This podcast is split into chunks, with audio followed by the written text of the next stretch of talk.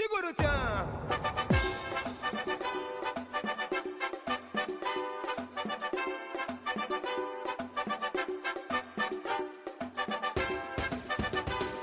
Now won't you come along and sing a new song with me?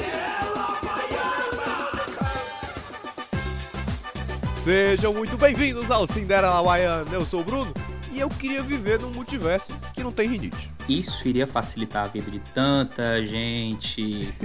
eu sou o Beto Paquite e eu confesso que eu queria muito que o dublador do Doutor Estranho dissesse na hora que ele aparece lá, cinza, simplesmente as palavras. Deu ruim. É isso aí, meus queridos. O Cinderela Baiana está de volta e está de volta com estilo para falar sobre o novo filme da Marvel, Doutor Estranho no Multiverso da Loucura. Se liguem, não é por falta de aviso. Tem spoiler e muito spoiler. Então, se você já viu o filme ou não se importa com spoilers, vem com a gente. Então, ó, se liga, ajeita teus fones, endireita tua postura, faz a marca com os dedinhos e vem com a gente, que o Cinderela tá começando.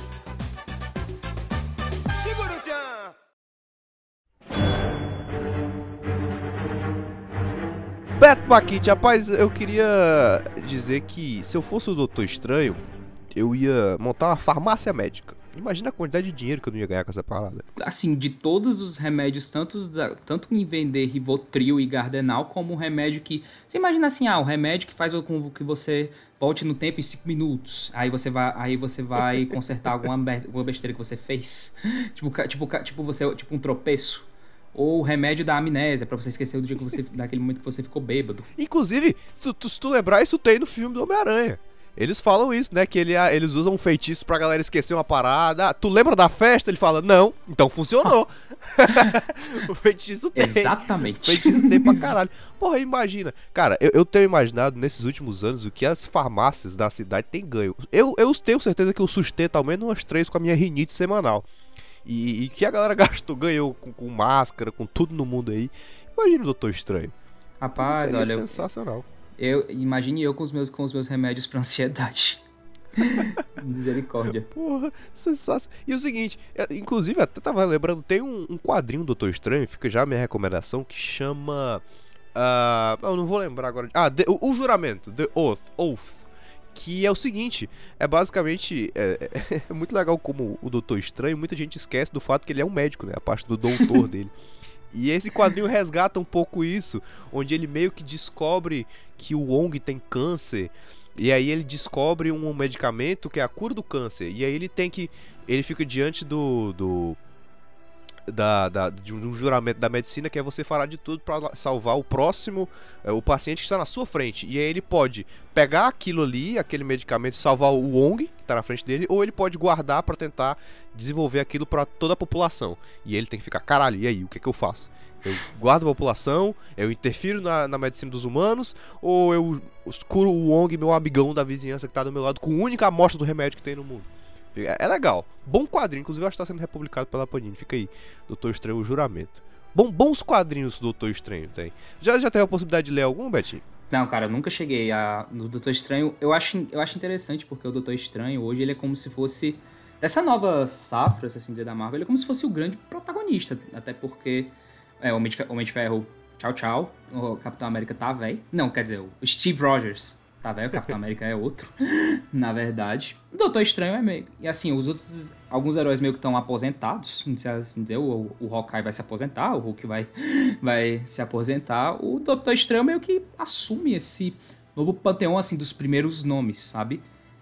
E eu nunca cheguei a ler nada do Doutor Estranho, cara. Não sei, não sei nada.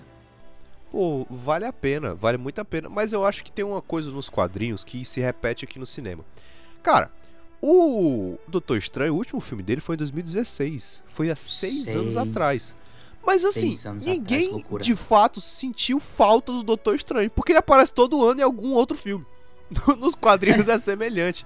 Ele passou muito tempo sem ter uma série só dele. É, a época ele não tinha título original, ele usava, é, enfim, outro aqueles Tales of Fantasy que a Marvel tinha.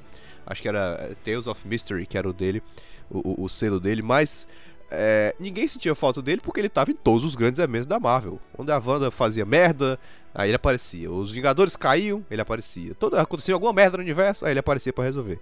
Eu acho que no, no filme, nos filmes, ele tá de fato se tornando um grande protagonista. Justamente por isso. Deu merda no Homem-Aranha, ele aparece. Deu merda no Thor, ele aparece. Deu merda no, no, no, com o Thanos, ele aparece. E é curioso, porque ele de fato é super poderoso. Então faz, faz, faz todo sentido que ele esteja aparecendo continuamente no universo Marvel. Ele ainda vai aparecer muito mais, até porque a gente tá pegando, já meio que dando um gancho pra o que a gente vai focar mais. É, a Marvel agora tá meio que 100% focada nessa, nessa grande dimensão que é a questão do multiverso, que foi introduzido na verdade, assim, a gente já teve essa, esse spoiler, que na verdade foi meio que até uma enganação, no segundo filme do Homem-Aranha, que a Marvel simplesmente trollou a gente, a gente Sim. todo mundo ficava pensando, multiverso, multiverso, multiverso, não era nada.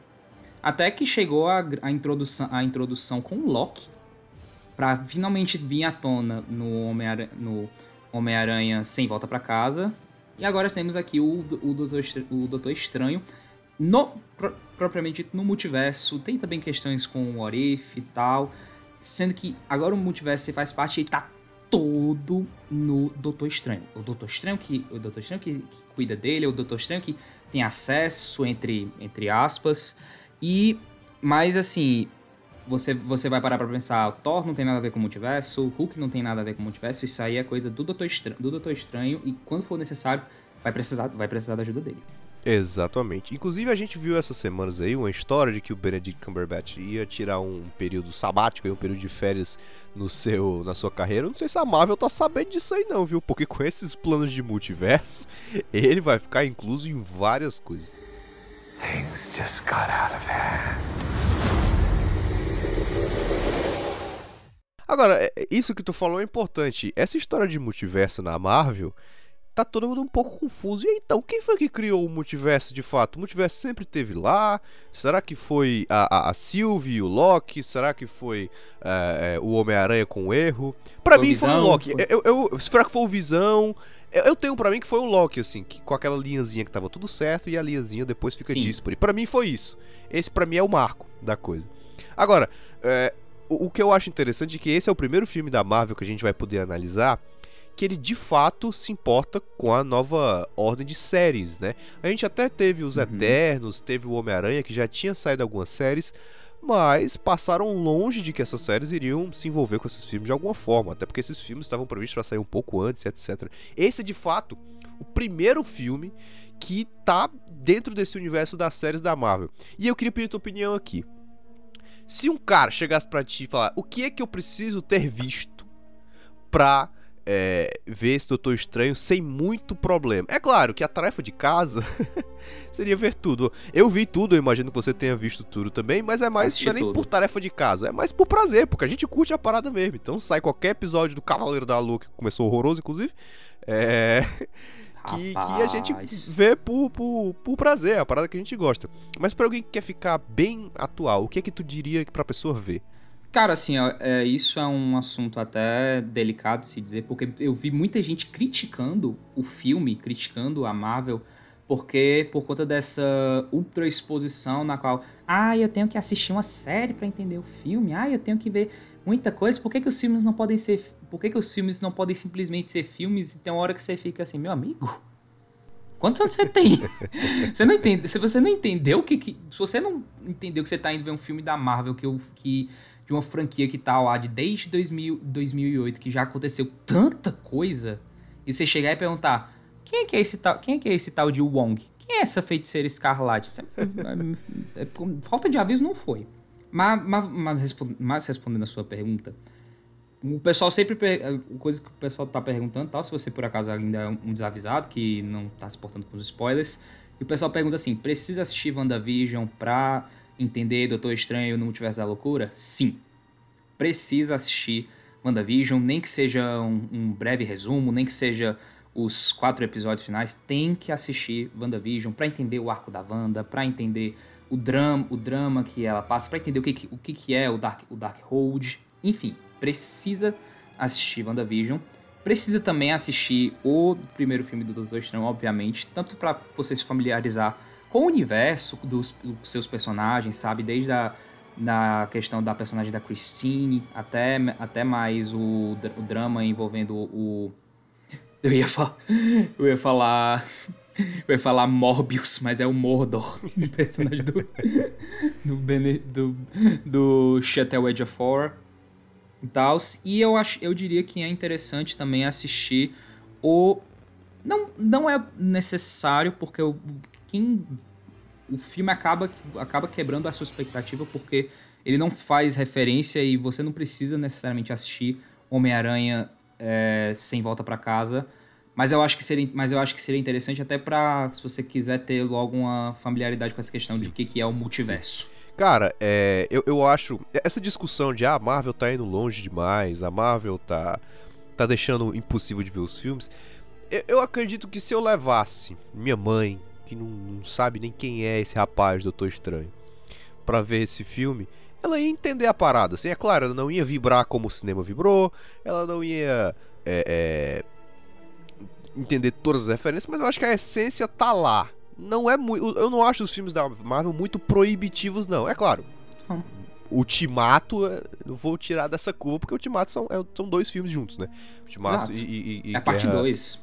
É parte 2, aí tudo bem, aí eu vou dar um desconto. Mas em geral, eu acho que os filmes da Marvel ele conseguem te contar uma história bem definida sem se importar. Sem assim, é claro, os detalhes estão todos lá. É importante que você acompanhe. Mas quem não acompanha vai entender a história. Vai entender, tá? Ponto A ao ponto B. Pode ser que você não entenda do ponto 1, do ponto A ao Z, né? Como a Marvel quer que você entenda e como é legal de entender como fã. Mas ali dentro do filme, os filmes eles conseguem te entregar uma boa história. E é, aqui já tá pra dando, gente entrar no é filme, é tipo, pode falar. Dando um leve exemplo sobre essa questão, assim, o que, que a gente meio que já vê de cara que quem não acompanhou, tipo, a série. Quem, a, quem não acompanhou a série não sabia que a Wanda tem, tem é, que a Wanda tem filhos. Tem filhos. Né? Aí, né? cê, exato. Aí, mas a, a, o filme explica essa questão dos filhos, e aí você fica, ah, mas como foi que ela teve filhos? O filme dá uma leve detalhe, mas você só vai saber melhor com a série. Exato. Esse é o tipo de, esse é o tipo de coisa que você perde, não vendo a série. Exatamente, exatamente. Pra quem for ver direto pro filme, ah, ela tem filhos, mas não tem, é estranho, e aí você vai só aceitar isso. Se você for ver a série, você vai entender. Ah, então era isso que os filhos. Inclusive, já vou logo deixar pontuado aqui, saudades do Visão, viu? Que não, não deu as caras nesse filme. Fiquei chateadinho. Visão branco, porra, era para aparecer. Mas tudo bem. Tudo bem, tudo bem, tudo bem. Para começar, eu queria. Você me disse uma coisa que. Eu, eu, não sei se eu vou discordar, mas eu vou. Eu vou colocar contra a parede. O fato de que precisa ter visto WandaVision. E aí eu vou, vou, vou começar a minha crítica aqui do filme.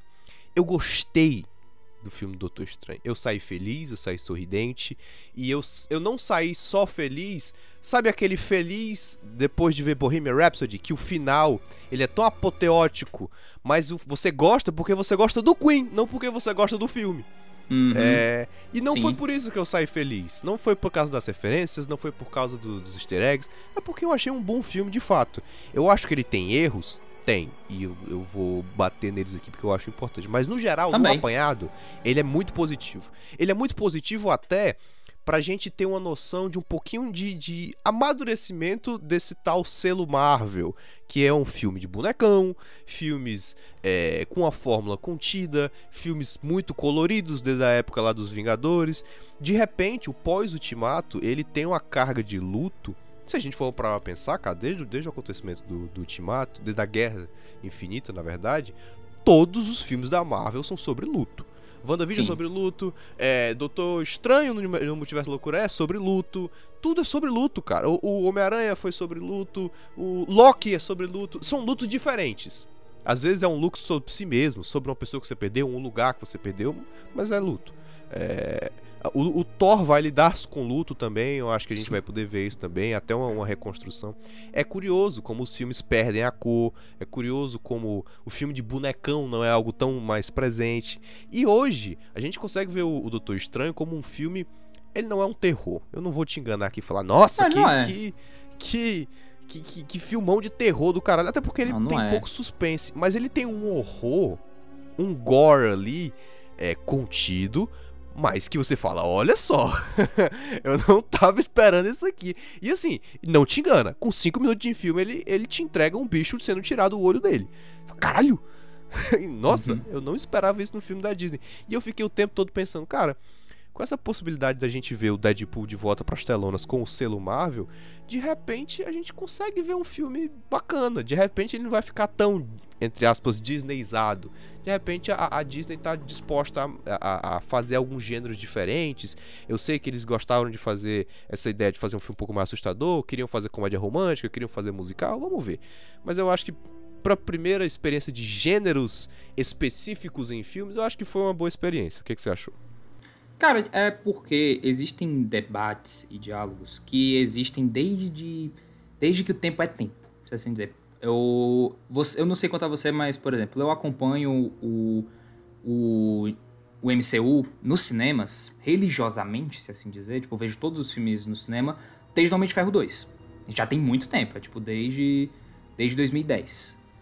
Eu escuto esse, discu esse discurso de que os filmes da Marvel eles são mais infantis ou de que filme de super-herói tá, tá ninguém se importa mais, é tudo a mesma coisa, nada surpreende, o gênero tá saturado desde 2014, desde o tempo do, do Guardiões da Galáxia que o pessoal falou, pronto, agora sim o respiro dos filmes de, de super-herói. E o, o pessoal às vezes falava, ah, já chego, já tô saco cheio do tempo, antes mesmo do Scorsese dar aquela fa- fala dele que, ah, cinema da Marvel né, é aquilo ali não é cinema, sei lá o quê. Muito, muito, muito tempo atrás. O tempo dos, dos áureos tempos do bom Omelete, que teve um, que teve um debate so- com o Érico Borgo, Marcelo Forlani Marcelo, e Marcelo Hessel sobre os filmes de heróis vão acabar. E esse, esse vídeo eu lembro que ele foi mais ou menos em 2015. Pra tu ver. pra tu ver como que o. Bom omelete, né? Uhum. Pra tu ver como que o tempo passa e como que as, Porra.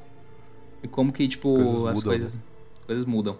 Mas assim, existem esses debates, primeiro que eu tava falando assim, ah, que os super-heróis são saturados, e o outro é que a Marvel é muito conservadora.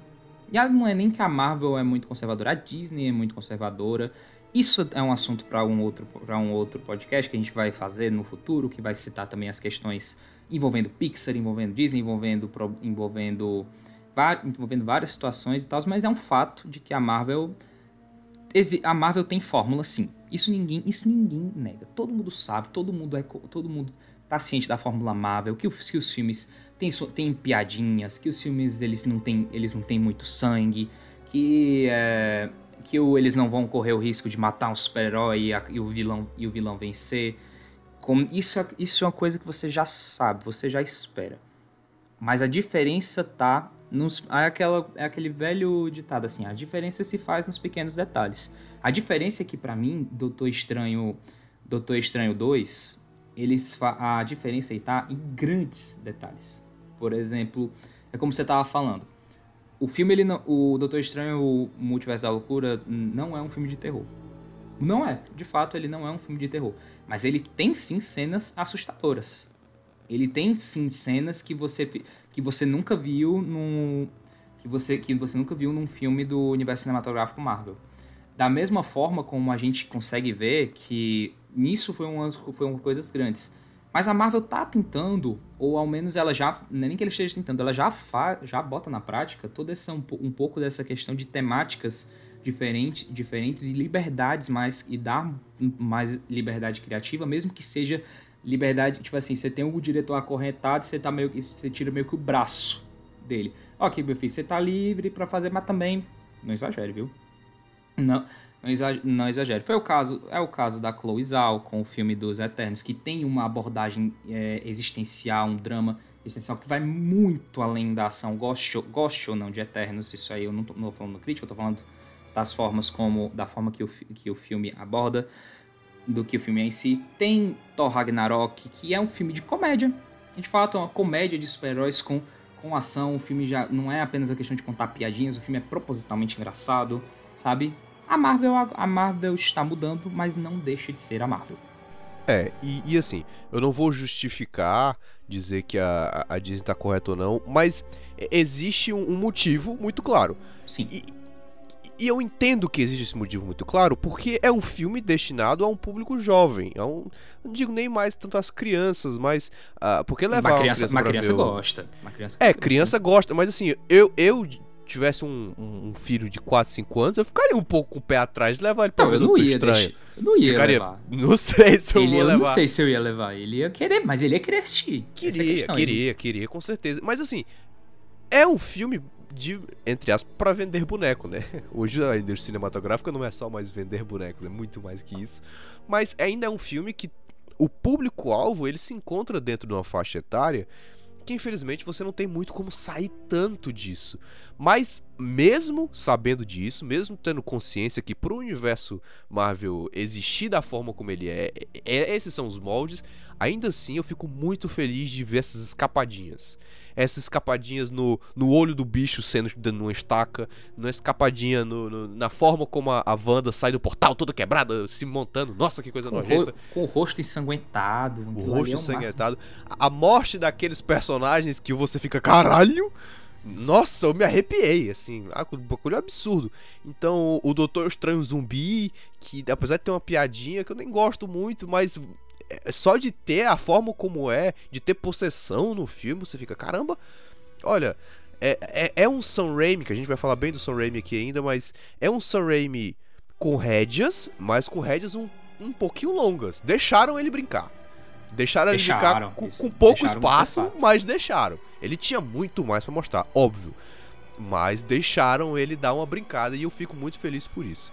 Fico feliz é, e eu espero que as séries da Marvel, que são um parquinho de diversões também, possam brincar com isso também. Assim como o WandaVision teve uma liberdade bem bacana de, de fazer algumas determinadas coisas sendo a primeira série da Marvel. A gente viu isso perdendo um pouco de força com as últimas séries, mas eu espero ver isso retornando, especialmente nos próximos, nos próximos projetos que vem aí.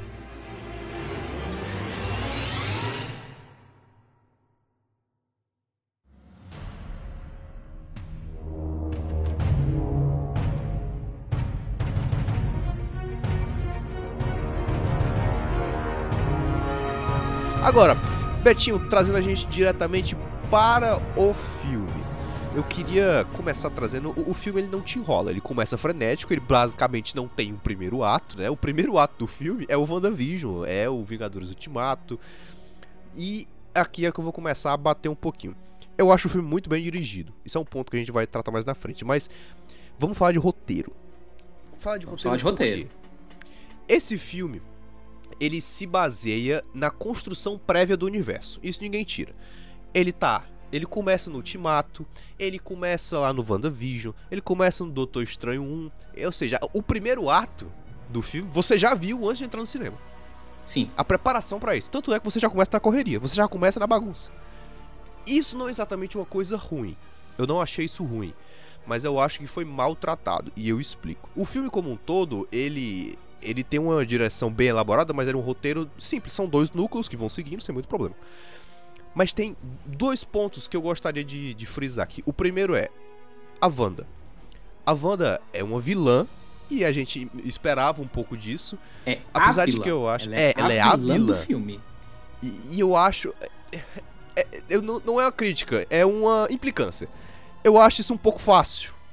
Eu acho um pouco fácil você pegar é, mais uma vez esse estereótipo da do herói que vive o suficiente pra se tornar vilã, especialmente sendo uma mulher. Parece que eu tô vendo a Fênix Negra de novo. A mulher que tem Hum. muito poder e ela não consegue controlar poder, então ela vai ficar louca e histérica. Enquanto quando a gente tem um, um- homens que não conseguem controlar poder, eles viram badass. É, enfim, é, é é uma implicância um pouco minha que eu acho que poderia ter sido tocada. Mas o meu ponto aqui é um pouco da construção da Wanda. O começo da Wanda nesse filme, onde ela já está é, decidida da forma como ela vai fazer para recuperar os filhos dela, que é através do poder da América Chaves, né, que é uma personagem introduzida, que a gente vai comentar um pouco sobre ela. É, gostei, mas tem alguns detalhes sobre a atuação dela, mas enfim. É, ele já chega com essa caracterização de a Wanda é a vilã, eles não demoram pra te falar isso, ela é a vilã, ela vai combater a gente porque ela quer pegar a menina, quer matar a menina e tomar o poder. Não te incomoda como terminou o WandaVision e como começa o Doutor Estranho no Multiverso da Loucura pra Wanda? Porque parece que a jornada toda do WandaVision, que apesar de terminar sim com ela assumindo o poder da feiticeira escarlate, sim com ela com Darkhold, sim com ela procurando os filhos dela, isso a gente sabe, isso é um fato. mas parece que a jornada toda do luto que ela viveu, todo o processo não adianta pra esse filme. Parece que ela sai de um ponto A, onde ela tava sofrendo de luto, criou todo aquele Rex no WandaVision, e termina com ela no ponto B de tá, ok, eu fiz tudo isso, agora eu vou pra frente. E aí começa no filme com ela sofrendo de luto muito pior. Se tornou uma vilã por causa disso. Eu, eu senti que foi um pouco ignorado. O começo do filme, pra mim, é muito estranho, porque ela começa com uma vilã. Eu falei, ué, mas a última vez que eu vi ela, ela não era uma vilã. E ela não tava tão tendenciosa a ser. E eu acho uma desculpinha muito boba você dizer, ah, não, é porque ela pegou no livro e o livro corrompeu ela. Tá, mas a gente não, viu isso. É... Eu, eu me senti muito incomodado. Eu queria saber a tua opinião. Cara, eu, eu entendo a sua opinião barra o seu posicionamento. Tem muitas coisas até que eu acho que eu acho até certo, mas eu vejo de um outro de um de um outro porém, se assim dizer. Eu tenho uma, eu tenho uma outra opinião, se assim dizer. É, porque para mim como é que eu, como é que eu vejo essa situação da da Wanda? Porque para mim meio que sempre ficou estabelecido desde o final de WandaVision, que é o quê? Todo mundo sabe que a Wanda, ela não é uma pessoa ruim, mas ela fez coisas ruins. Não é à toa que no final de WandaVision a gente meio que vê a Wanda, entre aspas, salvando o dia, sendo que ela não salva ninguém. Na verdade, ela, ela literalmente é, tira uma coisa, meio que desfaz uma coisa, uma coisa errada que ela tinha feito. O negócio é que no, no WandaVision, a gente meio que tem uma leve visão daquilo que poderia acontecer, que é o quê? Na hora a Wanda ela vai embora, até, tipo, ela vai, não é nem como se ela quisesse, mas foi até, tipo, vá porque vão, vão, vão lhe procurar e eu não vou ter como lhe proteger, eu sei, eu sei da sua situação, mas você fez, você fez isso, isso aqui, aquilo e tal, e é foda, assim dizer. Você sabia que, mas você sabia que no momento que a gente via aquela cena pós-crédito que ela mexendo com o Darkhold, você sabia que aquilo ali poderia ir para vários lugares, por conta das, da gravidade da situação. Eu achei interessante o fato de que o filme, aí já sai da Wanda do, da série vai pra Wanda do filme, o nome do Visão é só mencionado uma vez, que é quando ela fala das teorias que o Visão tinha sobre o, sobre o multiverso. E aí é nesse momento que o filme ele, ele quer pegar muito nessa questão do dessa questão do quando tava falando assim do luto da da Wanda, eu acho que já sai meio que dessa questão de luto e vai muito de uma mãe com saudade dos filhos, sabe? E é esse meio que uma coisa que é muito batido no, no roteiro, que é muito batido no filme. Tem aquela famosa frase que alguns acham que é piegas, eu acho que, eu acho que até eu não, não entendo, eu acho, eu acho assim, porra, pra, pra, pra história aquilo ali é perfeito, que é quando ela fala, eu não sou um monstro, eu sou uma mãe. Entende? É, exato. E, e eu acho curioso, faz até uma palavra com esse teu argumento, de que é, o filme ele fala sobre si mesmo mas ao mesmo tempo ele comete o erro, na minha opinião, que é. Tem uma hora, até lá na, num dos multiversos, que ela olha e fala assim: ó, por que, que quando o Doutor Estranho enlouquece, é, ele é um herói aprisionado e eu, quando eu enlouqueço, eu viro uma vilã? Entra mais um, um pouco nessa questão. Doutor Estranho tem seu luto também. Ele tem um luto pelo romance que ele nunca viveu. Ele tem um luto, a, até por uma cena muito legal que eu vou comentar aqui que é a respeito de, de, um antigo companheiro dele que vai lá na igreja durante o casamento e ele fala: é, Tem certeza que só tinha essa chance? Esse filme trabalha muito sobre essa questão da uma chance, da uma possibilidade. Eu achei isso muito bacana. Ele vai: Tem certeza? Eu perdi o meu irmão, eu perdi meus gatos. Depois ele fala: Eu perdi meu irmão. É, tem certeza que só tinha uma chance? É, e o Doutor Estranho tem que viver o luto de milhares de pessoas. Porque tá, ele salvou milhares de pessoas com a estratégia dele. Eu sei que ele salvou. Mas é um espaço de cinco anos que diversas pessoas se foram sem ter a chance de se despedir. Então, quero ou não, ele luta com a responsabilidade de ter escolhido algo que, por mais que dentro da probabilidade dele faria sentido, mas ele tem que lutar, lidar com o luto de todo mundo. E ele lida isso de uma forma. Tá bom. Ele tem um relógio quebrado, ele fica chateado e etc. E a Wanda parte um pouco pra histeria, e isso me incomoda. Em diversos momentos do filme, eles falam, mas o vilão da história, Doutor Estranho, é você. É você. É você. É. Só que isso não é mostrado. Eu não vejo isso sendo mostrado. A não ser que se você considerar o que foi feito no Arif lá. Né? Que é aí que mostra ele acabando com o universo inteiro e virando uma grande bolha. Hum. Não, a gente não tem muito agora que esconder, a gente tá, vai querer ser mais direto ao ponto. Eu tenho alguns problemas com o filme e dentre os problemas que eu tenho, é mais uma questão. Uma é uma questão de uma oportunidade perdida, entre aspas, e o outro é mais uma questão de roteiro envolvendo personagens. É, eles acabam, inclusive, se entrelaçando, se assim dizer. De, um problema que eu tenho muito grande com isso é essa questão do, do, do Doutor Estranho, porque a gente tem todo esse dilema de que por que, que o Doutor Estranho está sendo aprisionado, por que, o que, que o Doutor Estranho fez de tão ruim. A gente até tem, de certa forma, uma explicação e a gente vê o. A gente vê toda aquela questão do Doutor Estranho malvado, entre muitas aspas, que é o da que é o daquela que é o daquela terra em si, sendo que a gente tem um, sempre fica na dúvida porque eles têm o receio do Doutor Estranho, mas não é o Doutor Estranho da terra deles, e aí tem lá a cena que tem o, o personagem tal que fala: Não, esse aí é bom, esse aí vai dar certo, e você fica. Hum, pô, seria tão interessante a gente pegar esse Doutor Estranho e ver ele enlouquecendo, sabe? É. Além da. Além da feiticeira escarlate, porque é uma coisa até que é batido no, no filme do início ao fim, que é aquele drama do.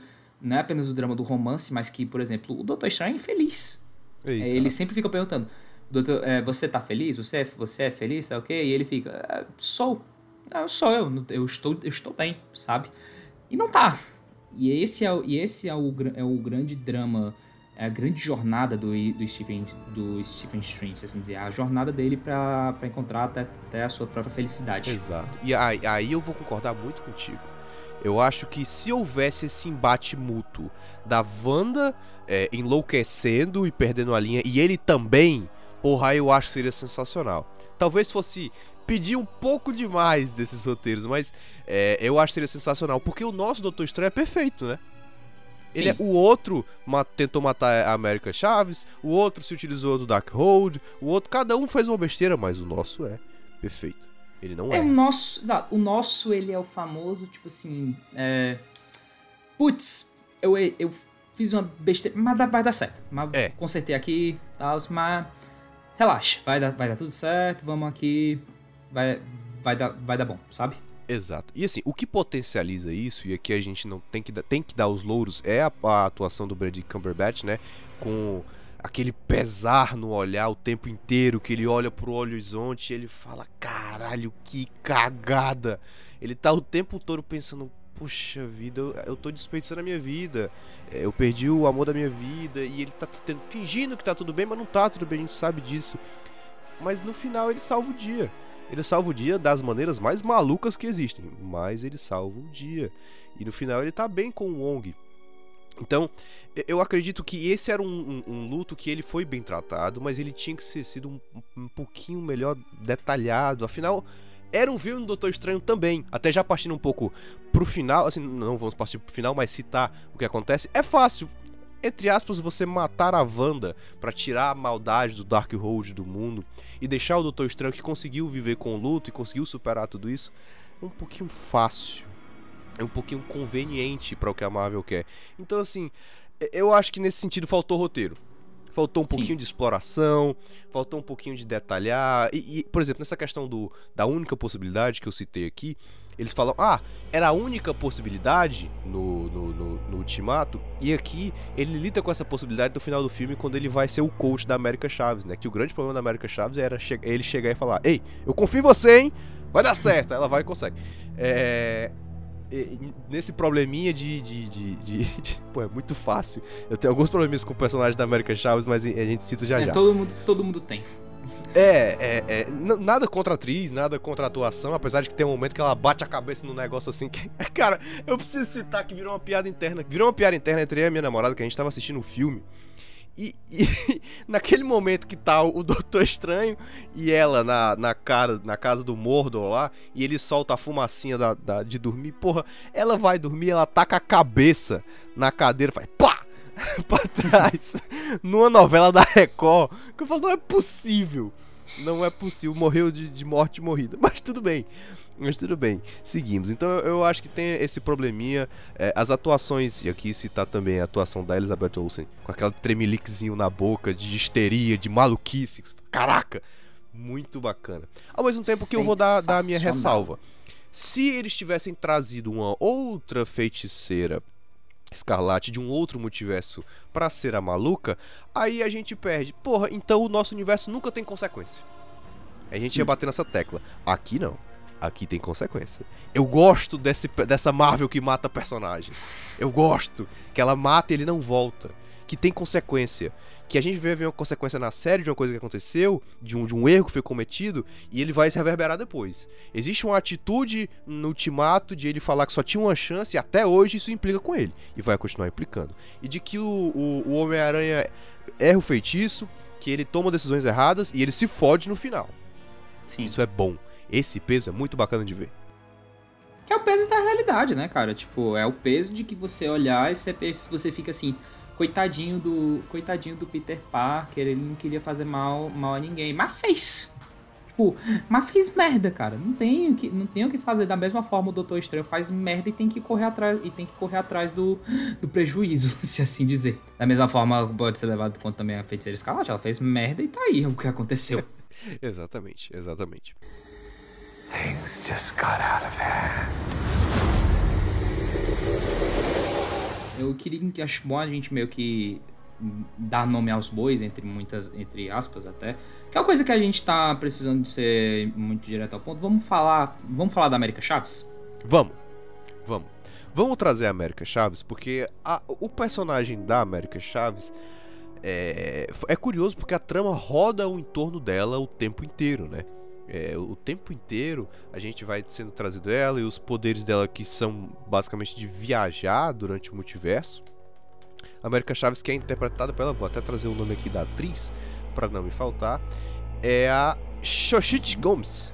Não sei, vocês vão pronunciar a minha minha minha pronúncia, Xochitl Gomes. Eu achei engraçado porque quando fui pesquisar, ela tem 16 anos. E eu fico. Ah, tem 16 anos. Tipo, ela de fato, ela de fato é uma piveta. E aí eu fica e eles falavam e eu e ela não tem uma impressão, eu não sei, não sei se é que eu que tô ficando velho, não consigo mais reconhecer ado- adolescente, mas eu não consegui olhar pra ela e ficava, será que ela tipo, iam falar, ah, criança, menina, menina, ela é menina, tão menina assim, eu, é, de fato ela. Ela deveria ter bem 14 anos, né, porque tava gravando o filme. O filme. Caramba, velho, caramba. É, pô, essa menina nasceu em 2006, a gente tá ficando velho, bicho. Que isso. Mas, é, é- ela faz o Amé- América Chaves, que era um personagem que. É, ela fica um pouco deslocada, vai, porque é um núcleo muito. Tudo é muito triste nesse filme. O Doutor Estranho é triste, a Wanda é triste, e ela é triste também pela perda dos pais, mas ela traz uma graça ao filme ali que, que acaba mudando. Me incomoda muito os portais em forma de estrela, já que a gente tá numa fase vamos descolorir a Marvel, ela é tão alegre assim, ela é uma personagem tão positiva.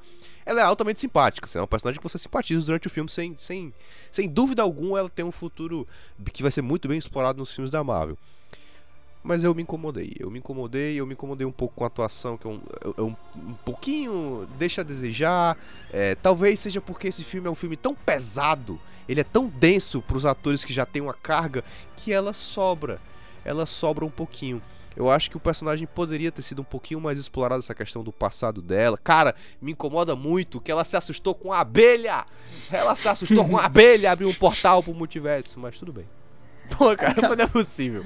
É porque, foi, porque, foi, é porque foi exatamente isso que aconteceu. Tipo, eu acho, eu acho complicado, porque assim, tem coisas da- envolvendo a personagem da América Chaves que eu não diria nem que eu passo pano, mas que eu vou dizer assim, ah, eu entendo a pegada, porque pra mim, eu, eu, sempre defendo, eu sempre defendo que quando você vai falar de origem, quando você vai explicar alguma coisa, não você não precisa fazer um, um negócio complexo. Você pode fazer uma, uma coisa mais simples do mundo, dizer assim, ah, porque é tipo dizer assim, ah, você tá fazendo um filme, um filme de invasão alienígena, aí você pensa, ah, quem são esses alienígenas? Eles são alienígenas que vieram aqui pra dominar o mundo.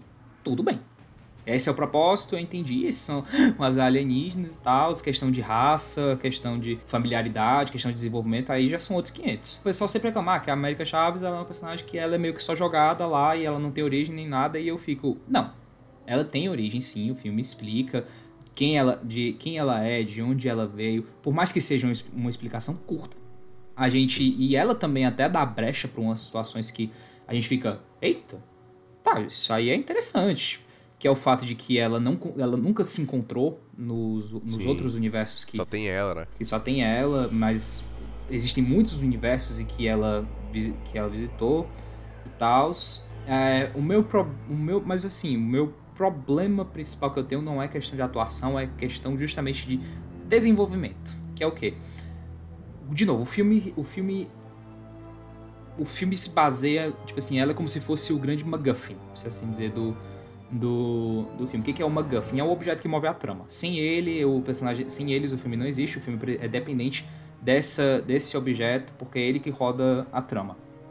E o meu problema se baseia muito nessa questão de final, porque você vê uma. Ela tem as suas formas de, como, de, contro, de controle, que ela fala que ela só consegue controlar a questão dos portais quando ela tá com medo, mas ela não sabe abrir simplesmente. Não sabe simplesmente abrir os portais e você fica, você fica na dúvida como é que vai fazer, sei lá o que, e, e simplesmente, tipo assim, ah, o, era aquilo que eu tava falando, é simples essa questão, tipo assim, ah, acredite em você mesma que vai dar certo, sendo que você fica, porra, ela não treinou isso uma vez. Nunca, né?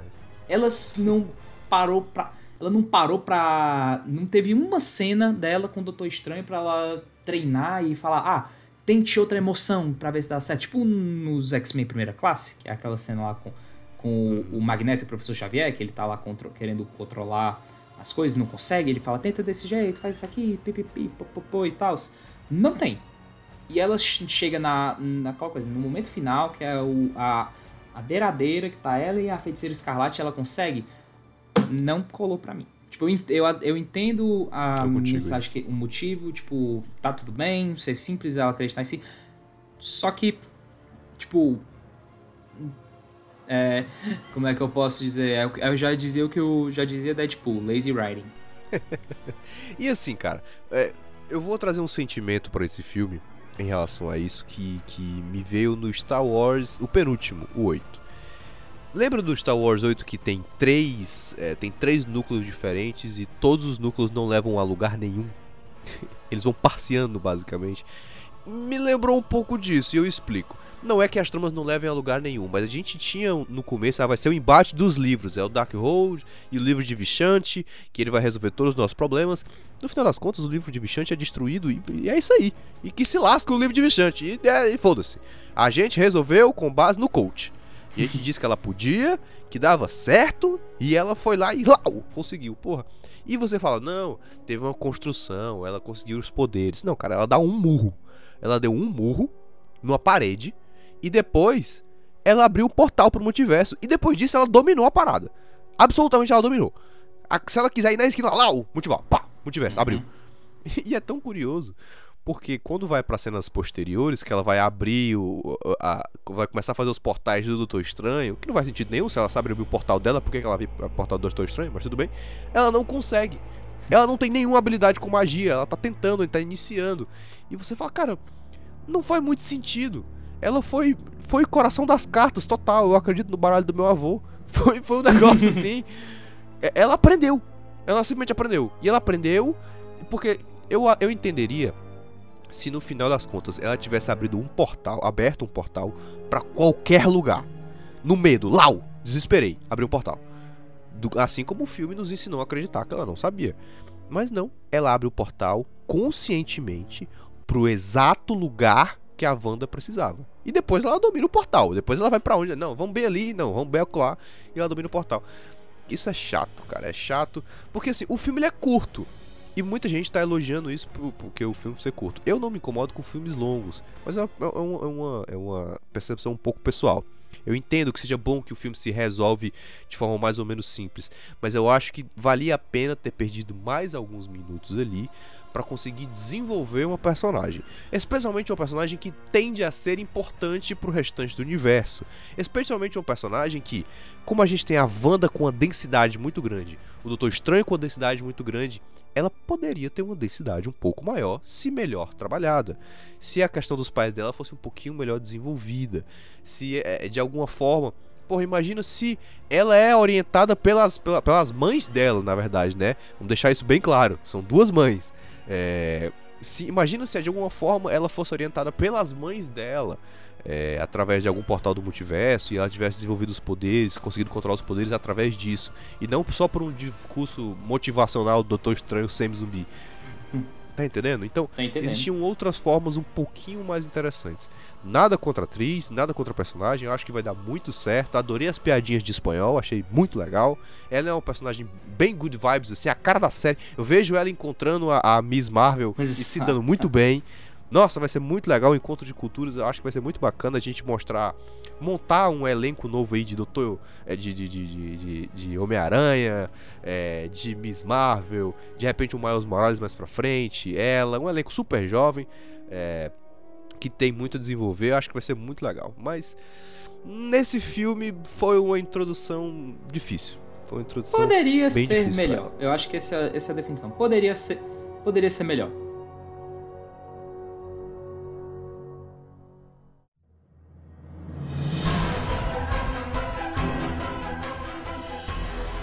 Betinho, o seguinte, eu queria trazer, e aqui nós vamos começar a endoidar. Eu queria Eita. trazer a tal das aparições. Cara, Quarteto Fantástico! Quarteto Fantástico, Quarteto Fantástico, Quarteto Fantástico! Nossa! Quarteto. nossa. Pô, eu não vou esconder. Muito feliz, cara. Cara, eu gritava. Eu, desculpa, eu- desculpa se você não gosta disso no cinema, mas eu berrava no cinema. Minha Nossa Senhora, cara. Não tem condição. Porque assim, eu- eu- o- o que eu vou dizer é: a primeira coisa é, o filme não é bom por causa das aparições. A- a- as aparições, elas ajudam, elas agregam ao filme. E muito. Pra mostrar especialmente o tamanho do poder da Wanda. Mas elas não resolvem. O filme não é resolvido por conta dos Illuminati.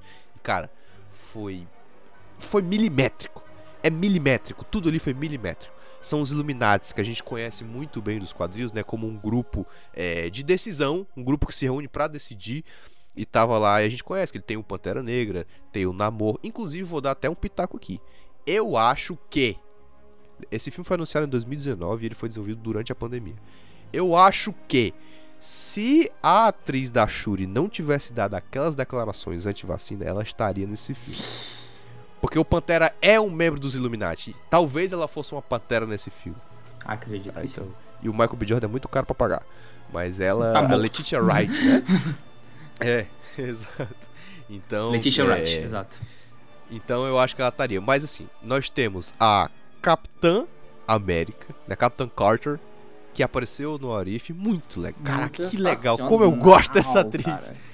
Pô, muito bacana. A gente teve a Capitã Marvel Mônica Rambeau, né? É, como como A se Natasha. Lynch. Natasha Lynch, perfeitamente. Aí a gente teve o Black Bolt, né? Do o, o Raio Negro. Dos Inumanos, a que a Marvel tinha jogado pra pior cucuia, né? série que a Marvel já fez do tempo que nem, nem sabia o que, que ia ser Disney Plus. Que, cara, a, a situação do Inumanos é muito engraçado. Só dar uns 10 segundos aqui de pitaco e tal, porque o Inumanos ia ser um filme que ia ser lançado no. no ser lançado, eh, acho que era na fase 3 ou era no final da fase 2. Aí a Marvel falou: Não, quer saber? A gente vai, a gente vai inovar, bora fazer uma série do. A gente bora fazer uma série dos Inumanos, que vai ser uma série toda em IMAX, que é pra você ver na, com a melhor qualidade, na melhor, maior tela possível. E trouxeram um showrunner das piores temporadas de Dexter. E a série teve oito episódios e foi cancelada. É isso. Cara, tenebroso. E assim, é tenebroso. E eu gosto muito dos Inumanos. O conceito todo do Black Bolt, de que ele tem a voz poderosa.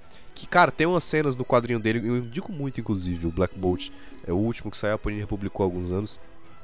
Que pra ele falar com os Inumanos, né, que são. Se formou uma tribo ali. Ele tem que subir no alto de uma montanha e ele tem que sussurrar bem baixinho. Pra ele conseguir se comunicar com os caras. É, é, porra, é maluquice. Eu acho muito bom o conceito dele. E ele é bizarramente poderoso. É doideira. Uhum. E aí, aparece. Caraca. Aparece o Doutor Os Fantástico. mitos eram reais. Caraca, As aconteceu. Beto. Aconteceu. Não, s- é- cara, esse, esse é o poder. Esse é o poder que muitas vezes, muitas vezes pro mal, mas às vezes é, é pelo bem. É o poder da internet. Que todo mundo batia Sim. o papo que tinha que ser John Krasinski, tinha que ser o John Krasinski, tem que ser o John Krasinski. E cheira tanto o saco do John Krasinski que ele acho que ele deve ter chegado no Caifás e falou: me bota nessa porra aí, vai. Que foi o, mesmo, foi o mesmo caso do Benedict Cumberbatch com o Doutor Estranho. Eu lembro na época que o pessoal ficava fazendo arte com o Benedict Cumberbatch. Quando ele foi anunciado, eu fiquei, porra, é sério? Pois tá. Pois tá, eu não, eu não pensei que isso fosse vingar. Entende? E aí ele tá, é o Senhor, é o, é o Senhor Fantástico, Reed Richards, até agora só mostrou ele, ninguém mais a gente sabe que ele tem a, que tem a Uma mulher esposa. dele, tem uma esposa, tem os filhos, a gente torce pra que seja a Emily Blunt, se não for a Emily Blunt, pelo Uhum. menos que seja a Jenna Fisher, tá tudo ótimo. Caraca, porra, caralho, imagina? Seria legal, seria legal também. Mas eu, pô, eu sou time Em- Emily Blunt, não tem jeito. Cara, só quando antes é, a, a personagem da Rachel McAdams fala, não, é porque a gente, das corporações Baxter, eu já, eu gritei. Eu, eu, eu, É, já aí, Quê? Eu já fiquei. Caraca, isso eu já tava feliz. Eu já tava muito feliz com isso. Eu já tava assim, eufórico. E aí de repente ele fala, o homem mais inteligente da Terra, da terra Reed Richards. E ele vem, caraca, e é o John Krasinski. É muito legal. é muito legal, cara. É muito legal, porque eu sou muito fã do John, Kra- do John Krasinski. A gente não vê o Quarteto Fantástico desde aquela daquilo que foi feito em, é, em 2015. E, pô, cara, e ele tá perfeito. E ele tá bonito, com o cabelo todo rajado de branco e preto. tão... Forte pra caralho. Porra, sensacional. Inclusive, falando em forte pra caralho, a, a, a Hayley Atwell, né, que faz a Capitã Uhum. Carter, tá forte pra caralho também. Pô, e aí no final, entra a musiquinha, cara, tocar a música do, do desenho. Toca a música do desenho. E ele chega. O, ele chega no carrinho. Devagarinho, olhando pra todo mundo. Superior. Que sensacional. O professor Xavier. o Patrick pro- Stewart. velho, mas com o mesmo jeito, do mesma forma que ele fez o personagem pela primeira vez há 22 anos atrás. Cara, pô, sensacional. E assim, velho, eu, eu falei, eu comentei que eu tenho um, um- um apreço muito grande por essas aparições, porque elas não prejudicam o filme, mas ao mesmo tempo, elas não são gratuitas e elas não só aparecem. Todos eles lutam. Todos eles mostram cenas deles é, desenvolvendo é, é, os golpes. Quando a gente vai falar da questão do Doutor Estranho, ele fala, mostra o Black Bolt usando o poder de desintegrar com apenas um. Opa! E aí ele desintegra uma pessoa na frente dele. Todos eles. é, é, e- e principalmente, cara, a forma como o professor Xavier vai lutar, né? Que ele vai naquela cena contra a Wanda, que é uma cena sensacional. O mundo inteiro branco, ele entra na cabeça dela, ele tenta trazer a outra Wanda, que é a Wanda que tá sendo possu- possuída. E aí vem um- uma direção de arte, foi brilhante nessa hora. Um vermelhão absurdo. Eu adoro como o vermelho é tratado nesse filme, inclusive. Tem aquela cena que, é, quando vai mostrar a realidade de onde a Wanda tá vivendo, e aí não tem árvores, é tudo vermelho, um chãozão Uhum. vermelho de lava, todas as árvores desbotadas. Adoro como o vermelho é trabalhado contra o laranja, que é o laranja do Doutor Estranho, que é um- uma cor de tons super parecidos, mas eles conseguem é, é, é, se, se, se embater. A direção desse arte, de arte desse filme é muito bacana e essa cena foi de tirar o fôlego. E cara, a- luta é muito legal, apesar de ser curta, mas ela é muito legal. Mas ela tinha que ser curta, né? Ela era o foco do filme. E as mortes são Bizarras. Cara, olha, muita gente tá criticando o filme, comentando sobre essas aparições.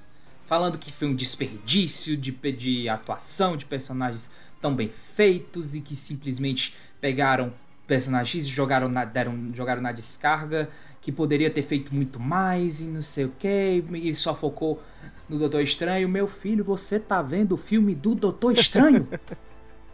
Você não tá vendo Quarteto Fantástico, você não tá vendo é, Cap- Capitão América, América, você não tá vendo o filme dos Illuminati, você tá vendo o filme do Doutor Estranho. É exatamente, é por, é por conta disso que, aí já vou ter que até sair um pouco do time, foi por conta disso que o Batman vs Superman foi a bosta que foi. Porque o pessoal queria Verdade. ficar, porque o pessoal desfocou tanto daquilo que era, daquilo que era o propósito do filme, que no final você tinha que você o que era pra ser na verdade o título do filme ficou de escanteio, porque o pessoal Ficou focando na trama da morte do Superman. Ô corra linda. Exato. Botaram o Apocalipse, botaram a Mulher Maravilha. E a, a parte Batman vs Superman é a luta menos principal do filme. eu te- você tem razão. E é por isso que eu gosto tanto das aparições. Elas são pontuais, elas são importantes, elas são válidas, mas elas não são estendidas e não precisava ser. Elas têm Uhum. uma função. Algumas funções de dizer: olha, a gente sabe que a Marvel tem isso aqui, a gente tá trabalhando, relaxa. e ao mesmo tempo servir, servir né, pro, pro universo, a gente tá falando num lugar mais buro, burocrata, né, formal, mas pro filme ela serve. Eles são os mais fodas da Terra e ela pipocou todos eles. Cara, a morte do Raio Negro é surreal. Pra mim ela é a, é a melhor até. Porque ele Não. fala, ele pode abrir a boca e te desintegrar. E ela fala, que boca. E ele não, Não. tem boca. a morte, assim, do. Nossa, aquilo ali. Tem, tem duas mortes pra mim que é a mais, assim. As mais pesadas. É tipo, a morte, a morte da, da Capitã Marvel é muito pesada pela circunstância, tipo assim, cai tudo na cara dela. É. Você fica, você fica tipo, ai. Mas é meio. Marvel, né? É, Mas tipo, é bem não, tem, Marvel, não tem é bem sangue, Marvel, você fica mas- caralho, mas beleza. E as outras duas, assim, a morte do. A morte do. Do, Cap, do, do Capitão Fan- Seu Fantástico, na verdade, é a coisa mais Marvel que tem. Ele se faz, se fazendo lá em confete. A morte da, da Capitã América da. É, da gente. Da gente Carter, entre aspas. É muito um negócio assim que você pensa, se a Marvel tivesse só um pouquinho. Mas um pouquinho de coragem. Um pouquinho, exato. Um pouquinho de. mostra, mostra ela partida do meio, Vai, sabe? vai, mostra. Vai, mostra. Tipo, desse, desse jeito, sabe? E é, e é claro, assim, a, a- o Xavier já morreu. Ele já morreu bem três vezes. No, E ele morre pra Fênix Negra também. Bom lembrar que que ele já ele morreu. morre- não, ele morre na Fênix Negra, ele morre, no, ele, ele morre no Logan e ele agora morre no. morre pra feiticeira escarlate numa situação que você fica. "Ah, Deixa ele, deixa ele vir, porque ele não faz mal Não a é, ninguém. Bichinho, velho. Cara, é, é bizarro assim, a gente sempre fala do. A gente sempre fala dos novos, mas o Patrick Stewart, assim, cara, é o mesmo personagem. É o mesmo personagem. São as mesmas essências. Você escuta ele falando, você fica.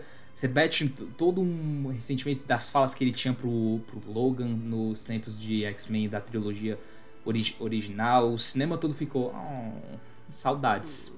Entende? Demais, cara, demais. Nossa, e como eu quero. Eu sei que é duro, mas eu quero muito ver ele aparecendo mais, ele, ele tendo tempo. E, e não precisa de muita coisa, basta isso aí. Eu quero ver ele conversando. Eu quero um Uhum. podcast do Patrick Stewart. Eu quero ouvir ele conversando. É o suficiente. Ah, é. Pô, é sensacional. E, e, e complementando essa questão das mortes, cara, é, é, é isso. A Marvel deixou brincar e puxou a rédea de um lado. Ela falou, ó, esse aqui eu vou te dar, esse aqui eu não vou. Esse aqui eu vou dar mais ou menos. Esse aqui eu não vou. E, e- mas ao mesmo tempo ficou bacana. A do Black Bolt é bizarro. O cara fica sem boca, vai gritar e se explode. Ele implode. Caralho, não é possível. Não, eu não vi isso, não é possível. E a do, do, do professor Xavier, é, até tem uma cena levemente semelhante no, no Moon Knight, que ele vai entrando na nuvem vermelha e ela, plau, quebra o pescoço dele. Caralho, forte. Forte. É, e a do, a, a do de Richard, ele podia ser um porra. Se, se ele tivesse um pouquinho mais de coragem também, porque ele é meio moído, né? Ele vai se esticando, Uhum. tentando escapar e ele é meio moído. Mas ainda assim, mesmo sendo bem Marvel, eu concordo contigo, mas ainda é bem apavorante. Assim, caralho, o cara foi consumido. O cara foi moído, velho, no, no triturador. E a da Capitão Carter, que é cortada no meio, você fica.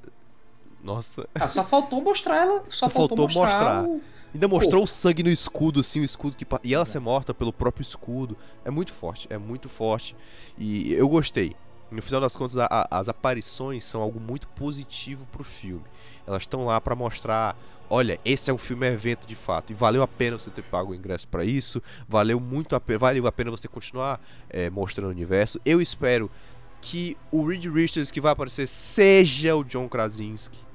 Porque pode Por não ser. favor. Exato, Porque pode não ser, né? O, a- Pode não tipo, a- ser, ele era uma variável. Não, tipo, eu não tô dizendo que. Eu, eu quero que seja o, o John Krasinski. Muito. Eu quero que seja. Esse é o ponto. Mas é porque a Marvel é aquele negócio, né? A Marvel já estabeleceu que existem multiversos que tem o. Tipo, pessoas iguais e pessoas diferentes. Como foi o caso do. Lembrando do Andrew Garfield e do Tom Maguire, fazendo um Homem-Aranha em vários universos, mas tem, tipo, o Doutor Estranho, não- sempre foi o mesmo. Sempre foi o mesmo. A- o mesmo ator, se, assim- se assim dizer. Mas pode ser, vamos ver. Things just got out of hand. Agora, Bruno, eu tenho uma pergunta pra fazer, até pra pu- voltar um pouco pro, pra um outro tópico, que Vamos lá. a gente, já- a gente já tá até mais perto, perto do fim, hum, Sim. e tem uma coisa que eu preciso, que eu queria muito é, comentar com você, sobre uma figura muito presente durante o filme, que é uma coisa que a Marvel acaba deixando, o pessoal gosta de dizer que o Kevin Feige gosta de deixar de lado, mas que não tinha como não deixar de mencionar esse nome. Vamos falar, o que você achou? Vamos falar de Sam Raimi. Cara, Vamos porque, lá. Porque Sam Raimi, assim, é, primeiro, de, primeiro de tudo, vamos comentar um pouco sobre o background. Doutor Estranho 2, a sequência foi anunciada há muito tempo, mas o multiverso da loucura foi anunciado na Comic Con de 2019. E, esse anuncia, e foi anunciado que, ser, que, que, quem ia retomar era o diretor do primeiro filme, que, que é o Scott Derrickson. Para quem não sabe, Scott Derrickson é um grande diretor de cinema de, de horror, o mesmo naipe do, do, do próprio Sam Raimi, sendo que ele, tipo, Doutor Estranho talvez seja o filme mais diferente do desses de gênero dele, porque ele realmente é um diretor que é mais familiarizado com, com o terror. Ele fez o, o Exorcismo de Emily Rose, filmaço, aterrorizante, bizarro. Fez também aquele, aquele é, a entidade, a entidade. E assim, e ele é um diretor muito ativo em rede social, ele tá no Twitter, ele tá em, no Instagram respondendo a pessoas, o pessoal sempre comenta as coisas e tal. De repente, em janeiro, abandonou o barco, vazou. alegando é, diferenças criativas com Kevin, com Kevin Feige, e aí o pessoal já fica com o pé atrás, assim, mas porque ele sempre falou que, que, que, o sonho dele era fazer um, um, filme de terror no universo da Marvel, achava que essa, que abordar o multiverso ia ser a oportunidade dele, aí o Kevin Feige ficou tipo, não, não vai ser um filme de terror, mas vai ser, mas vai ter sim cenas assustadoras, aí o pessoal, o pessoal já fica, não, lá vai, é, lá vai, eu, tipo, um Fórmula Marvel de novo, e pipipi, popopô e tal. E aí, um mês depois, Sam Raimi estava, estava, estava cotado para dirigir, e não é que ele não é que assumiu a cadeira. Sam não é Raimi é voltando. Mesmo? Uhum, Sam Raimi voltando pro mundo dos super-heróis depois de 15 anos. Não é, cara. E assim, é, essa demissão do Scott Derrickson, que não é assim, não é uma demissão de fato, ele continua lá como produtor do filme, ele é produtor do filme, ah. mas ele, ele, saiu da cadeira. Ele, ele, e... ele, ele, ele, saiu. Ele, é. Exato, exato. E assim, é, é, eu imagino o que seria esse filme nas mãos do Scott Derrickson, porque as ideias deviam ser muito mirabolantes também.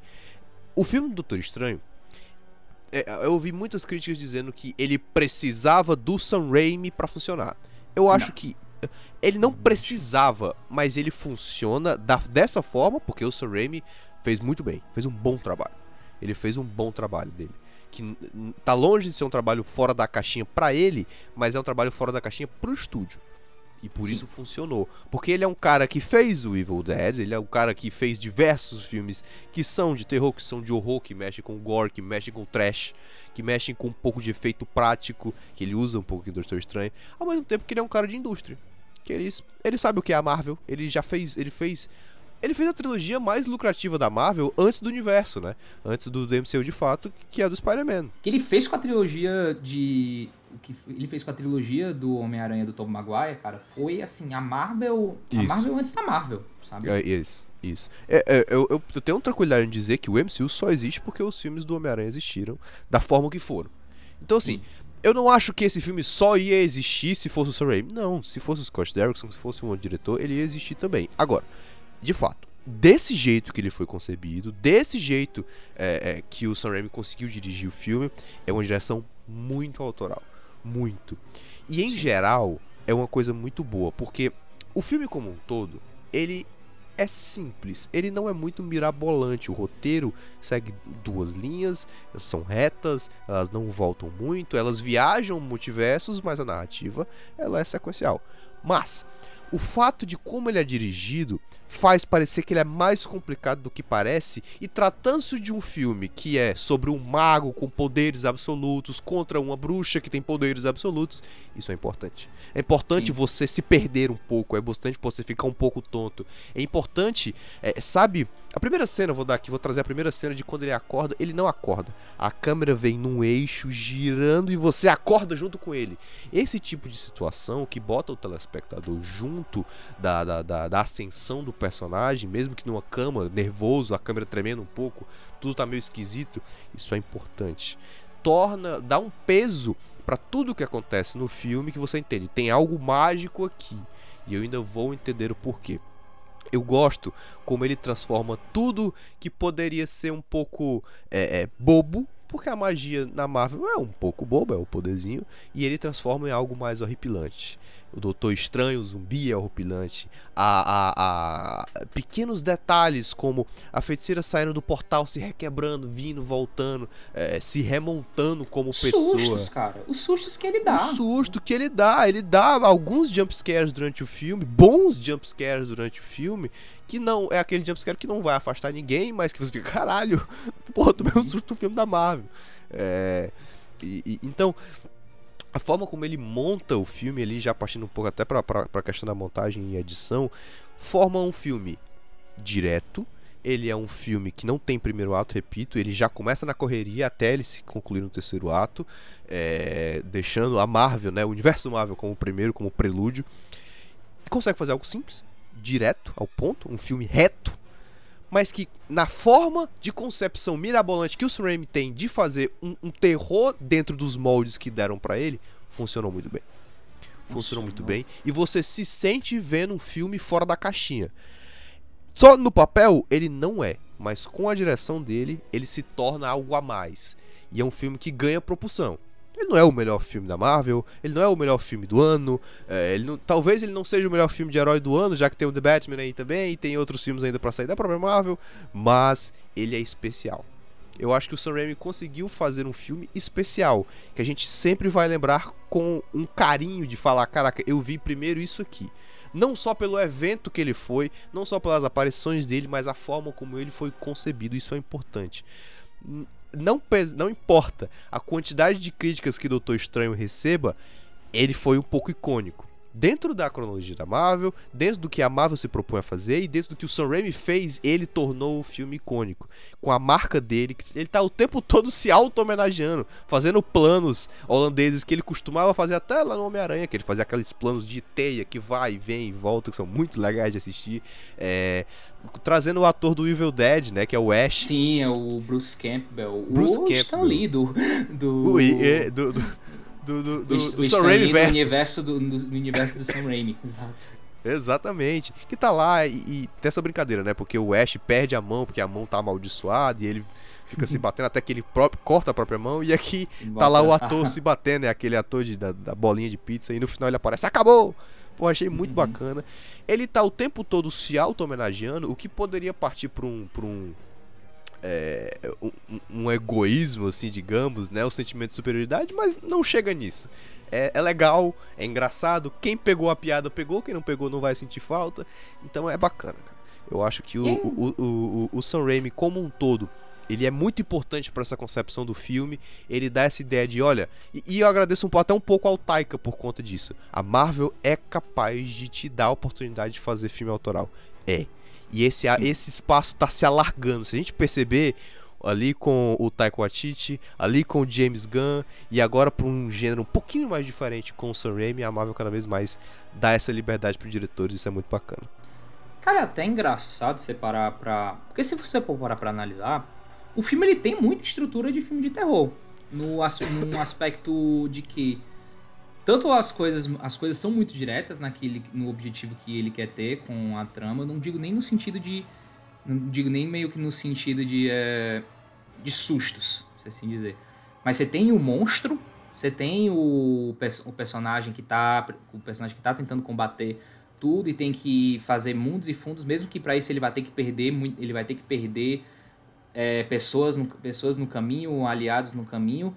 E um dos principais elementos, principalmente dos filmes do Sam Raimi, que quem assistiu os filmes de terror do Sam Raimi, que vai desde o Evil Dead até o Arraste-me para o Inferno, não tem final feliz. O final do Doutor Estranho mesmo é tipo, muito esse aspecto do filme de terror que você pensa que tá tudo bem, tem a musiquinha bonitinha, e quando você vê... o que aconteceu? É verdade, é verdade. Não, se for parar pra pensar, o final do Doutor Estranho ele não é feliz, cara. Ah, Tipo, por mais que a vilã perdeu, mas a vilã não era vilã no começo. Então a gente perdeu. O Doutor Estranho perdeu. Uhum. Ele não conseguiu. Ele, tudo bem, ele salvou a América, é, Chaves, ele salvou o mundo, mas no final ele fica. Pô, eu não tô feliz, cara. A gente perdeu um pouco. né? No final das contas, não foi uma batalha vencida, porque era um de nós. É, e é bacana, é bacana esse peso que ele dá.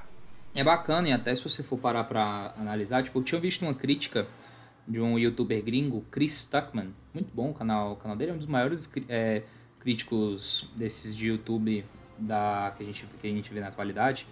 Ele, ele é muito fã de terror, e ele é muito fã do Sam Raimi, e ele falou, e ele falou o seguinte, ah, o Doutor Estranho, Doutor Estranho 2 não vai um filme, não é um filme de terror, mas ele pode ser muito o filme que vai levar, porque, porque como tipo os filmes da Marvel, por mais que eles sejam voltados para uma classe, se assim dizer, que é os, os fãs atualmente, eles são filmes que são muito mais é, que são muito mais chamativos para o senso comum, para um público comum, se assim dizer, muito mais até do que eu diria que filmes da DC, do DCU, se assim dizer. É, muitos deles vão, vão olhar para esse filme e pensar, ah, porra, gostei. Eu acho que eu, será que eu tô preparado pra ver um filme mais pesado? Tipo, será que eu tô preparado pra ver um, uma Invocação do Mal? Será que eu tô preparado Verdade. sei lá... Será que eu tô preparado pra assistir, sei lá, um Rush, A Morte Não Ouve, não sei o quê? Ou, ou sei lá, um, até uma Morte Dá pra te dar parabéns? Esse sentido de que é um filme que dá, te dá até uma abertura a mais. Esses filmes, essa pegada da Marvel dá uma abertura para as pessoas descobrirem algo novo, assim dizer. Por exemplo, desde a questão de você ver um filme que é mais que sai um pouco, que tem um humor um tanto quanto mais sofisticado, se assim dizer, que foi o caso do, do Thor Ragnarok, com o humor do Taika Waititi, que é, que é diferente. Até mesmo Sim. com essa questão dos filmes, dos filmes de terror. É verdade. E assim, eu, eu, eu- concluo esse teu raciocínio fazendo o caminho inverso. Eu acho que ao mesmo tempo que o público vai fazer esse raciocínio, as produtoras, a Marvel, a Disney, vai fazer o raciocínio de falar: será que o meu público tá preparado para eu pegar um pouquinho mais pesado? Será que eu posso? E a- o filme tá sendo muito bem recebido. E eu acho que a mensagem é sim. Você pode. Cara, é porque até é uma coisa, é uma coisa que todo mundo sabe. Tipo, todo mundo. É é politicagem, é Sim. coisa, é assunto delicado que a gente vai falar mais mais para frente em outros casts e tal. Por exemplo, a Marvel, se a Marvel, quer dizer, a Marvel, a, a Disney, se a Disney quiser, ela pode fazer um, um filme pornô. que não vai ter problema. O pessoal, as pessoas, as pessoas vão entender. O problema é passar um filme pornô num, pra uma sala de cinema cuja com censura livre, Sim, é verdade. entende? É verdade. É a coragem Essa- de botar a censura, né? De Exato. perder o dinheiro por isso, que você vai perder. Essa, esse é o porém, cara. Eles têm poder, eles têm aceitação. O pessoal sabe que, por exemplo, um personagem como Deadpool não tem a menor condição de você fazer um personagem como Deadpool pra um, ser um filme pra maiores de 14 anos. Pois é. Muito leve, entende? E a Marvel tem que, e a Marvel tem que ter consciência disso. Eles têm que, eles têm que entender, eles têm que entender que uma hora o family friendly não, não pega, entende? É. Exato. E assim, é- é, eu acho que vai chegar num ponto, estamos chegando num ponto que o universo Marvel ele tá tão expandido e é complicado porque a gente fica nisso querendo conectar um ponto no outro, um ponto no outro, um ponto no outro, mas existem alguns pontos que eles têm que estar solto mesmo. E é importante Uhum. que eles estejam solto porque eles vão abarcar personagens diferentes. Você daqui a pouco lança uma Peppa Pig da Marvel que não vai, não vai nos atingir, nós. Não vai atingir os mais velhos. Mas daqui a pouco você lança um Deadpool que não vai atingir os menores. E é importante Uhum. que haja público pros, que haja produção pros dois, porque público há pra caralho. E vai vender boneco. Tá entendendo? Então eu acho que são perspectivas que a Marvel brinca. É claro que num filme evento desse a pegada sempre vai ser um pouco mais mediana e me surpreende que a pegada do filme tenha sido um pouquinho mais ácida, mesmo num filme evento. Mas é, acho que foi muito positivo. Acho que é um, é um teste que vai gerar um feedback que o feedback tende a ser positivo para os dois lados. Pro público, pro estúdio, pra crítica, pra venda de ingresso. Eu acho que tudo tende a ser muito positivo. Exatamente. Nota pro filme? Caraca, é. 8.7. Ah, eu vou ser mais solícito, eu dou um 9. Eu tive os problemas, eu tenho leves problemas com o roteiro, algumas coisas até meio que uma. Algumas coisas eu acho que é errado, outras coisas é mais um detalhezinho meu e tal. Mas não tenho o que reclamar da ação, não tenho o que reclamar dos efeitos, não tenho o Sim. que reclamar das atuações. Dos efeitos É um eu filme- tenho. Diga. Você não gostou da luta, da luta de musicais? Não, o pior é que eu achei tão brega que eu achei legal. Eu comecei falando, o quê? Porra é essa? E aí no final eu fiquei. pô, foi divertido pra caralho. Eu Foi adorei. divertido. É brega e é legal. Não, o meu problema é. Eu tenho alguns probleminhas com o CGI. Eu nem citei aqui porque eu acho que não tira muito mérito do filme. Mas é um filme com tanto orçamento que eu acho que não tem condição de você fazer aquele olho no final do filme, que ele olha pra É. cima e um olho flutuando, assim, um negócio, um negócio PNG, mal recortado. Teve alguns É errinhos de CGI que me incomodaram, é, mas é- é- Al- Algumas até cenas de, de direção, quando, por exemplo, vou dar um, um exemplo da América Chaves, ela vai se levantar meio que daquela plataforma que ela tá pra bater na, na, na, na Feiticeira Escarlate, e aí dá um corte um pouco estranho. Tem alguns momentos que tiram um pouquinho do, do ângulo de 180. Errinhos básicos, mas nada que me, me, me influencia muito, não. A minha nota não ter sido maior é mais por conta de roteiro. Por conta, eu Sim. acho, da maneira que foi desenvolvida a Wanda, da maneira como poderia ter sido desenvolvida as questões do Doutor Estranho. Eu acho que faltou algum cuidado um pouquinho maior com a elaboração do roteiro, um- ou uma vontade muito grande de transformar o filme num filme de duração menor. Mas como um todo é muito positivo. Até porque a galera, até porque a galera às vezes esquece que se você gostou de um filme, você automaticamente tem que dar 5 de 5 e 10 de É. 10.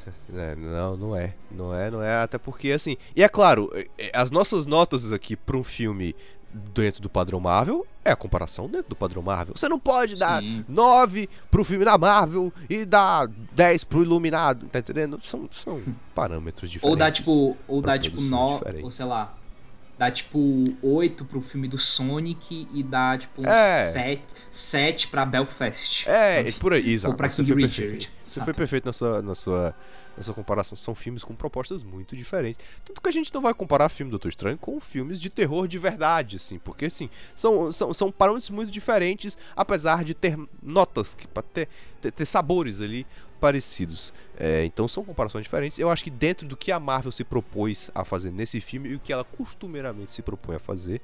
E até trago, só pra gente fechar a discussão, o que a DC se propõe a fazer também. Esse filme foi, foi, foi muito bem sucedido, com seus problemas, mas são problemas. Não acho que sejam diminutos, mas são problemas que, é, mesmo misturados com as várias qualidades do filme, resultam num produto bom. Sobre a DC, só pra fechar, tem um ponto muito importante que é: quando tudo é escuro, nada é escuro. Quando tudo brilha, nada brilha. A DC cometeu esse erro várias vezes na parada de vou transformar tudo em escuro, tudo, tudo, tudo.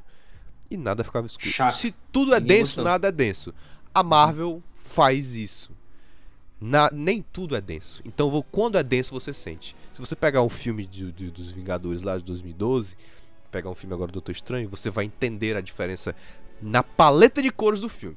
Você vai entender a diferença é, do que é pra ser denso e do que não era pra ser denso. E você fala, caraca, esse filme tem um sentimento muito diferente do outro. Então, essa diferença é crucial. Acho até, tipo, sobre essas questões que a gente tava falando sobre críticas, era uma coisa que eu tava. Eu tinha até postado no meu Twitter. Porque, tipo, filmes, esses filmes grandes, a crítica geralmente sai. Chega, seja no dia da estreia, tipo, na quarta-feira, antes. ou da pré-estreia, da pré-estreia e tal. Ou antes e tal, e, o- e o Doutor Estranho, ele já no, de início ele teve. Porque geralmente os filmes da Marvel eles sempre saem com tipo 90% de aprovação, Sim. 95%, é a galera que dá tipo, sei lá, fazem 10 críticas, aí são 10 críticas nota 7. Aí o. Aí, tipo, o Doutor Estranho ele teve tipo 80% de aprovação e a galera ficou, eita, sei lá o quê, umas críticas meio mistas e tal. Eu fiquei, glória a Deus! Glória a Deus, um filme diferente, um filme que. Um filme pra galera. Um filme pra galera ter reação mista, meu filho. É aquela coisa, se é pra, se é pra ficar todo mundo dando, dando nota positiva, vai ter uma hora que perde a graça. Eu quero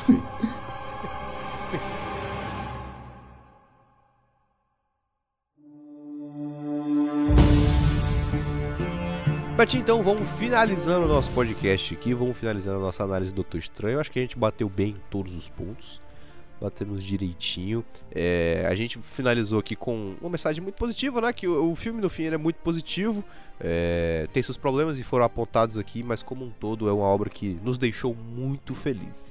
Vou trazer aqui pra gente o nosso queridíssimo Cinderela Indica. Vou começar aqui para dar tempo de você pensar. Eu tenho lido alguns bons mangás e eu vou é, além da minha indicação, eu vou falar, olha, Death Note está sendo republicado no Brasil pela Panini, pela não, perdão, pela JBC com um preço bacana. Porque agora os mangás normais de 200 folhas está saindo por 200 páginas, está saindo por 30 reais, 32 reais.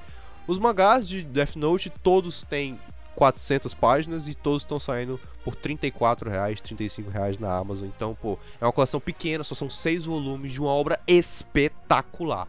Eu tô pegando, não tinha pego ainda, tô achando maravilhoso. Mas a minha dica não é só pro Death Note, a minha dica é pro GTO, que é o Great Teacher Onizuka, que é um mangá que tá sendo. Os primeiros volumes estão sendo republicados também aqui pela New Pop. Ele tem um preço mais, até mais baratinho. Uma edição super caprichada. É a história basicamente de um, de um, de um jovem no Japão que é meio merda, é meio malandro, meio de gangue, e ele decide que ele vai pegar, que ele vai se tornar professor para poder pegar meninas de colegial, esse safado.